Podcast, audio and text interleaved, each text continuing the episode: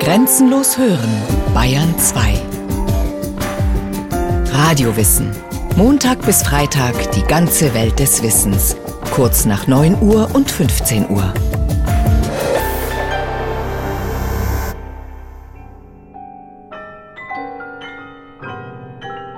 Ich betrat den merkwürdigen Raum, in dem Picasso sein Atelier hatte.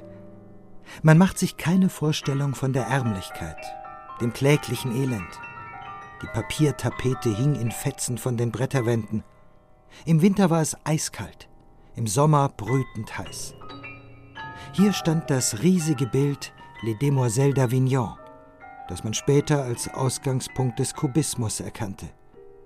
Sie müssen sich den unglaublichen Mut eines Mannes vorstellen, der in erschreckender künstlerischer Einsamkeit kämpfte. Denn keiner seiner Freunde war ihm gefolgt.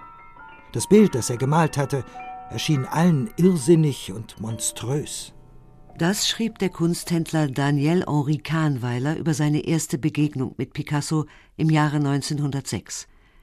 Er war von Anfang an überzeugt von Picassos Genie.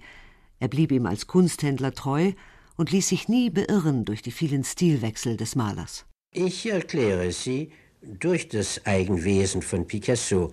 Es gibt Künstler, deren Entwicklung absolut geradlinig ist. Die, wollen wir sagen, sogar ein Ziel sich setzen und dieses Ziel zeitlebens verfolgen. Dem ist absolut nicht so bei Picasso. Was bei Picasso mir besonders bedeutsam erscheint, ist gerade das Einmalige bei allem, das er schafft. Es ist ein Mensch, der in Augenblicke lebt. Kahnweiler 50 Jahre später. 1955 besuchte er die erste große Picasso-Ausstellung in München. In einem Interview mit dem Bayerischen Rundfunk erklärte er die Eigenart des Künstlers. Er ist der freieste Mensch. Er kennt keine Vergangenheit. Er kennt nur die Gegenwart. Er kennt auch seine eigene Vergangenheit nicht mehr. Natürlich erträgt sie in sich und sie ist in jedem Bilde wieder sichtbar für den Beschauer, der richtig sieht. Aber er lebt nur im Augenblicke. Seit dieser Ausstellung ist mehr als ein halbes Jahrhundert vergangen. Picassos überragende Bedeutung für die Kunst des 20. Jahrhunderts wird von niemandem mehr angezweifelt. Sein Einfluss ist schon deshalb so groß, weil er wie kein anderer immer wieder Neuland betrat und die gewohnten Normen der Darstellung brach. Immer wenn man glaubte zu wissen, in welchem Stil Picasso malte, änderte er ihn. Was für ein Mensch war das, den seine eigene Vergangenheit so wenig kümmerte?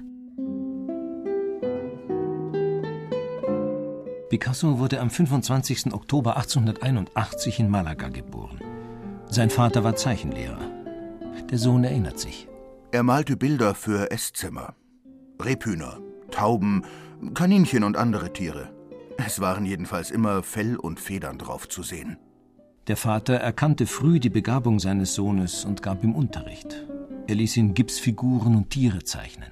Mein Vater schnitt einer Taube die Füße ab, nagelte sie in der Stellung, die ihm richtig schien, an einem Brett fest, und dann zeichnete ich sie ganz genau nach, bis er zufrieden war.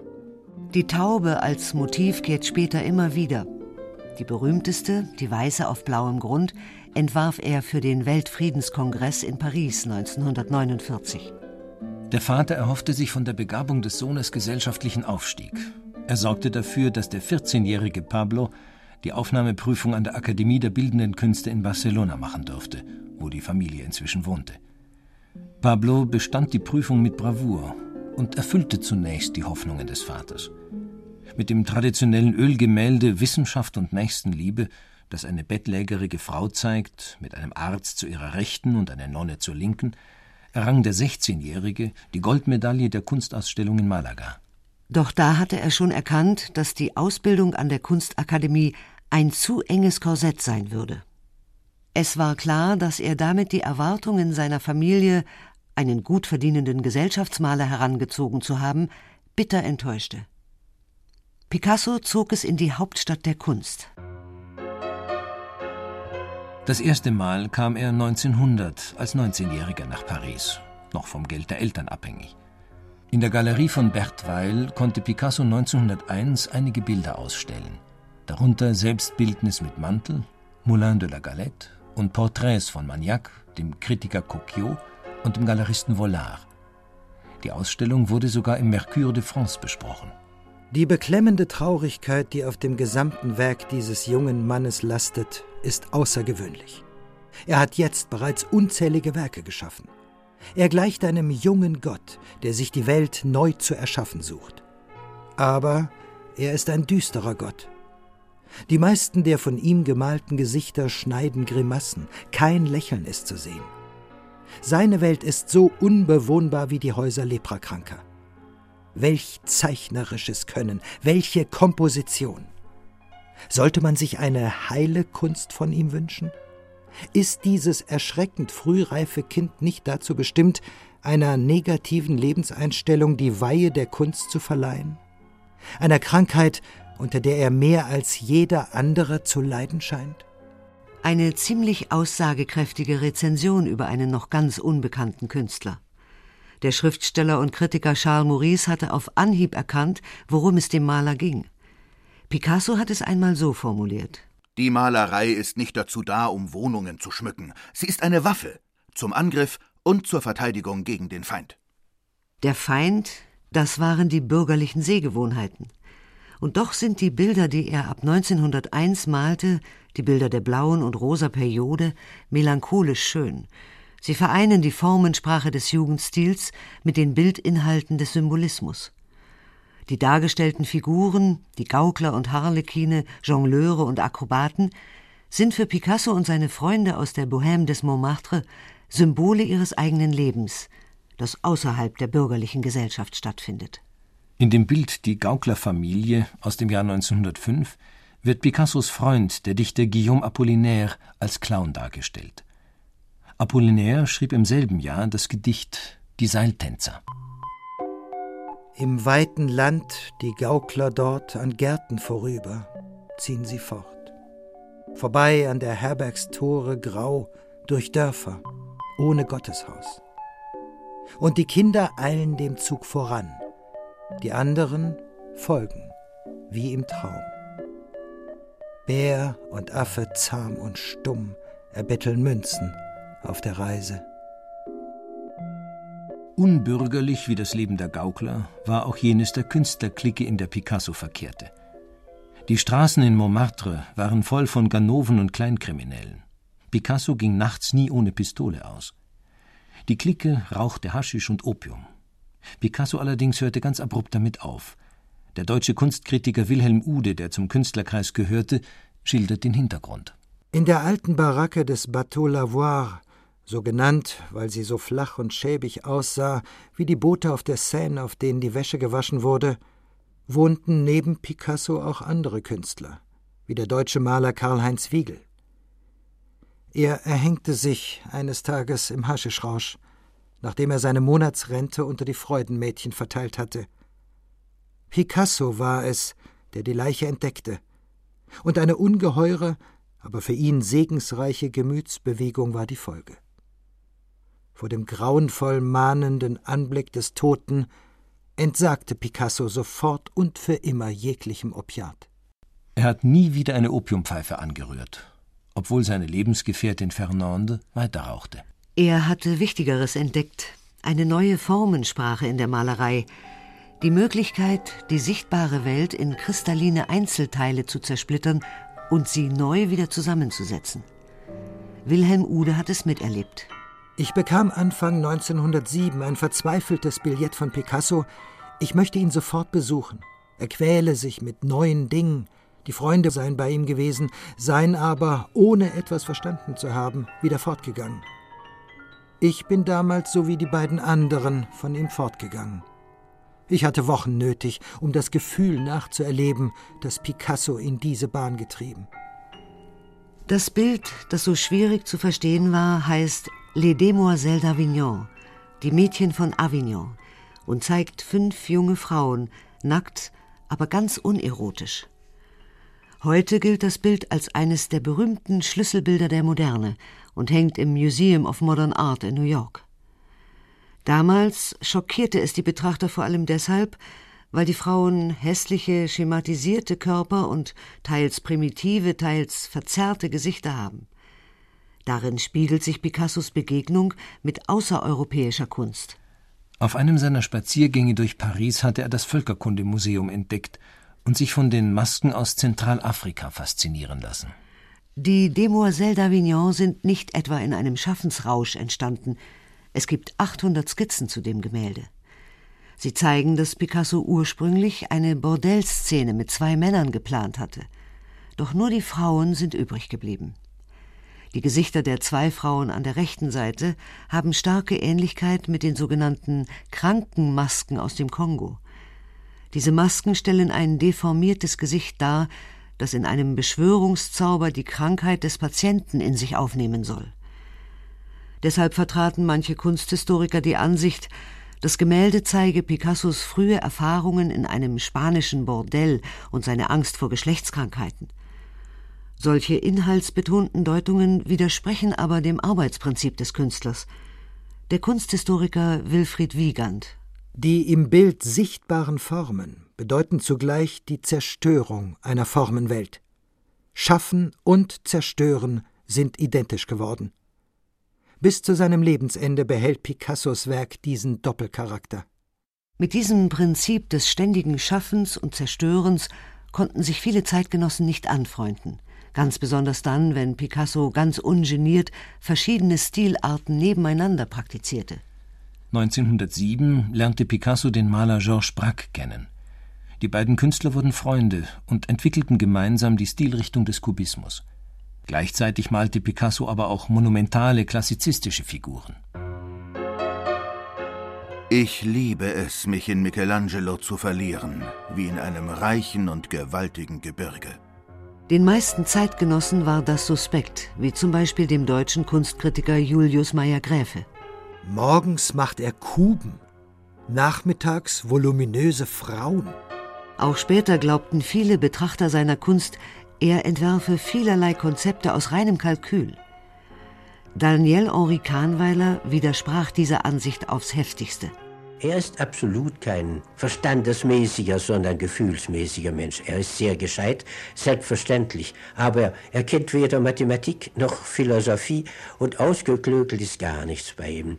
Er hat es selbst sehr deutlich einmal gesagt, Je ne cherche pas, je trouve. Ich suche nicht, ich finde. Will heißen, ich sitze nicht da und frage mich, was ich nun erfinden könnte, sondern ich lasse mich gehen und ich mache das, was, wollen wir sagen, die Eingebung mir gibt. Nachdem er mit den Surrealisten Bekanntschaft gemacht hatte, entwickelte er Ende der 20er Jahre die für ihn typischen Gesichter, die die Vorder- und die Seitenansicht kombinieren. Verschobene Münder, Nasen gleichzeitig von vorn und von der Seite, ein Profil, das dennoch beide Augen aufweist. Er löst Gesichter auf, setzt sie neu zusammen und verlässt damit ganz den klassischen Schönheitsbegriff. Und dennoch erkennt man bei den Frauenporträts seine Geliebten sofort. Fernande, Olga, Marie-Thérèse, Dora. Jedes Porträt weist, trotz aller Verfremdung, eine profunde Ähnlichkeit mit der dargestellten Person auf. Picasso und die Frauen. Das ist ein Thema mit immer demselben Muster. Seine Biografin Ariana Huffington beschrieb es so. Beziehungen direkt zu beenden war nie seine Art. Vielmehr fand er einfach jemand anderen und schloss neben der Sterbenden die neu entstehende Beziehung mit ein. Die erste Frau, die das erleben musste, war Fernande Olivier. Sie zog 1904 zu ihm ins Bateau Lavoir und begleitete seinen Aufstieg. Fernande war schön und lebensfroh. Sie machte einen Mann aus ihm.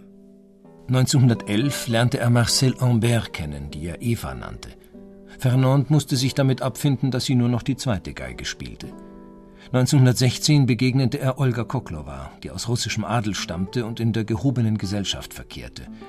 Das war, so Picasso später, das war der Punkt, der ihn interessierte. Ariana Huffington. Olga Koklova war allenfalls mittelmäßig. Aber gerade ihre Mittelmäßigkeit machte sie für Picasso zu etwas Außergewöhnlichem. Denn er kannte ja schon alles. Prostituierte, Bisexuelle, extravagante Bohemiens und die schwarzen Mädchen aus Martinique. Im Juni 1918 heirateten die beiden. Die Flitterwochen verbrachten sie in der Luxusvilla einer reichen Sammlerin in Biarritz. Picasso schrieb an seinen alten Freund Apollinaire: Ich treffe hier die Beau Monde, die Welt der Reichen und Schönen. Die Heirat bedeutete für Picasso den Zugang zur feinen Gesellschaft und den endgültigen Bruch mit den alten Freunden aus der Bohème. Finanzielle Sorgen musste er sich schon seit 1912 nicht mehr machen, als Kahnweiler ihn unter Vertrag nahm. Seitdem er 1917 die Bühnenbilder für das russische Ballett entworfen hatte, war er der Liebling der Haute Volée. Reiche Sammler kauften seine Bilder, er ließ sich seine Anzüge in London schneidern und bewohnte eine prachtvolle Wohnung in der Rue La Boétie. Und doch seine nur vorübergehende Wandlung zum Salonlöwen beeinträchtigte weder seine Kreativität noch seinen Fleiß. So entstand der Mythos Picasso, das heißt der Mythos von einem Schöpfergenie, das ständig neue Kunstrichtungen erfindet und unablässig Meisterwerke produziert. Nicht nur Gemälde, sondern auch Grafiken, Skulpturen, Buchillustrationen und Keramiken. Dass er trotz der Fülle seiner Produktion Tiefgang besaß, bewies er mit einem Bild, das zur Ikone des 20. Jahrhunderts wurde, dem Bild Guernica. Im Juli 1936 begann in Spanien der Bürgerkrieg zwischen der faschistischen Falange unter General Franco und der republikanischen Regierung. Die Falange erhielt Unterstützung von italienischen und deutschen Truppen. Und am 26. April 1937 wurde die kleine Stadt Guernica im Baskenland von Flugzeugen der deutschen Legion Condor bombardiert. Die deutsche Luftwaffe, die ihre Schlagkraft testen wollte, machte die Stadt dem Erdboden gleich. Picasso, der bereits im Januar von der spanischen Regierung den Auftrag erhalten hatte, ein Bild für den spanischen Pavillon auf der Weltausstellung in Paris 1937 zu malen, und der sich ursprünglich das Thema Maler und Modell ausgesucht hatte, änderte nach dem Luftangriff seine Pläne. Er malte eine langgestreckte, flache Komposition mit sterbenden Menschen und Tieren, in der alle Figuren den Blick nach oben richten, weil die Bedrohung vom Himmel kommt.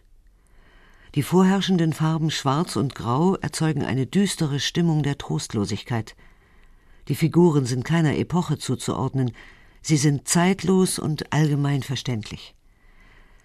Die Komposition ist von solcher Wucht, dass sie das große Format dreieinhalb Meter hoch, acht Meter lang, mühelos zu einer geschlossenen Einheit zusammenfasst. Daniel Henri Kahnweiler erkor sie zu seinem Lieblingsbild. Wenn ich ein Werk wählen soll, so werde ich, glaube ich, selbstverständlich Guernica wählen, denn in ihm scheint mir Picassos Eigenart in jedem Sinne ihren treffendsten Ausdruck zu finden. Nicht nur der Maler, Zeichner mit all dem, was das an Größe bedeutet, sondern auch der Mensch. Picasso hatte sich nie um Politik gekümmert, aber dann kam der Aufstand von Franco gegen die Spanische Republik. Und als die arme Stadt Guernica als erstes Opfer der Bombenangriffe unterging, schuf er dieses Bild. Was aber sehen wir in diesem Bilde? Wir sehen nicht etwa eine Verherrlichung des Kämpfers, für Republik. Wir sehen die Opfer des Krieges. Wir sehen die leidenden Frauen, die Frau, die ihr totes Kind auf den Knien hält. Wir sehen die Sterbenden. Wir sehen sogar die leidende Kreatur, ein Pferd, einen Vogel. Es ist das Mitleid mit der Menschheit, das immer und immer wieder Picasso am tiefsten erregte. Guernica wurde auf Anhieb als das Antikriegsbild schlechthin verstanden.